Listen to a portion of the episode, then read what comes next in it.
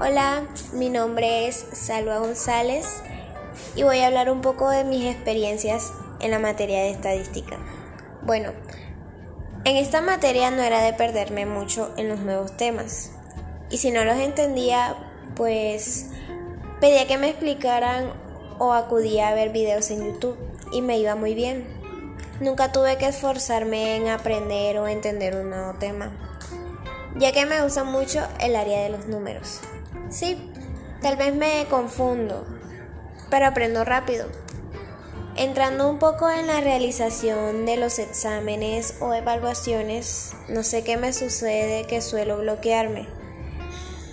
Y no sé cómo hacer los ejercicios muy bien, claramente de los temas que he aprendido y por la razón de nerviosismo o por no saber controlar mis nervios me causa problemas.